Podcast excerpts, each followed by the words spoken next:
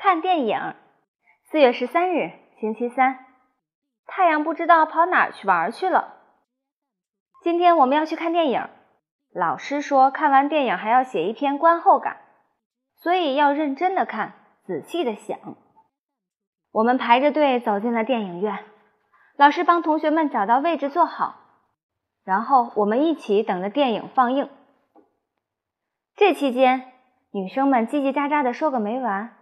还拿出瓜子儿嗑个不停，我们什么也没带来，只能看着他们吃。我对香香果说：“你分给我一些瓜子吧，反正你们也嗑不完。”香香果不同意，他说：“分给你一些瓜子皮还差不多。”然后他们几个一起笑起来。哼，有什么了不起？不就是破瓜子儿吗？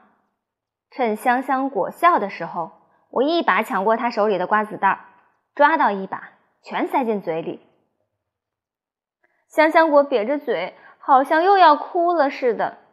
他大声叫起来：“老师，猪耳朵抢我东西！”田老师坐在前面一排的最边上，他走不过来，只能探着身子警告我：“猪耳朵，把东西还给香香果。”我犹豫了一下，把嘴里的瓜子儿全都吐回瓜子袋里，还给了香香果。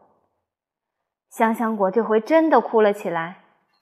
老师，你看他呀，为什么我都把瓜子还给他了，他还哭呢？现在他的瓜子儿一点也没少，而且还多了我的好多口水。田老师一边安慰香香果，一边说。在电影院里不能嗑瓜子儿。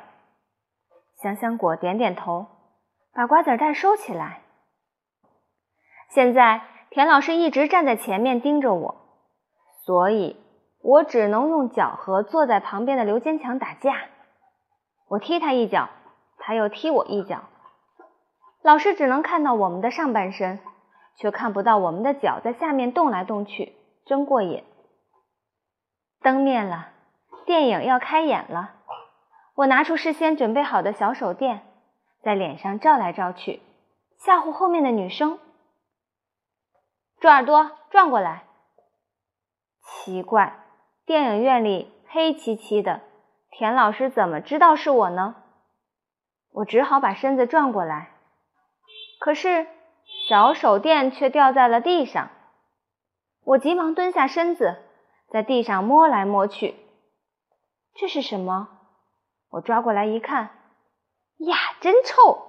是胡小图的臭球鞋。可恶的胡小图，竟然在看电影的时候把鞋脱了。我悄悄地把胡小图的鞋子传给旁边的刘坚强，刘坚强接过鞋子传给金刚，金刚传给……然后我回到座位上，这时候。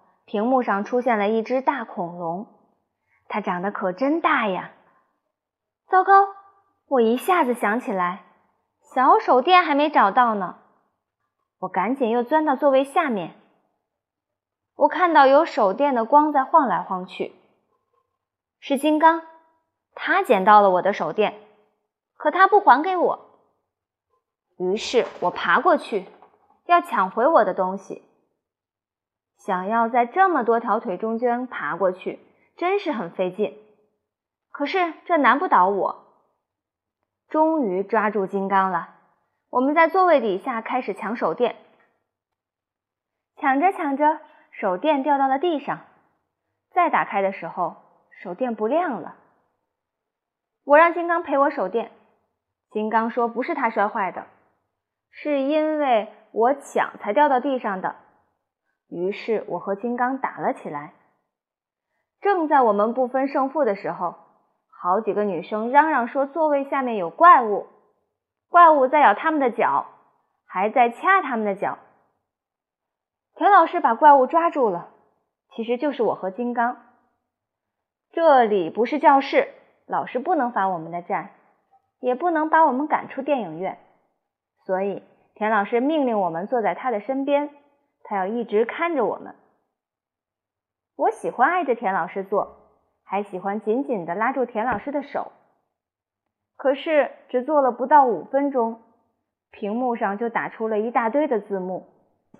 电影院的灯亮起来了，电影演完了，我们站起来准备排着队走出电影院。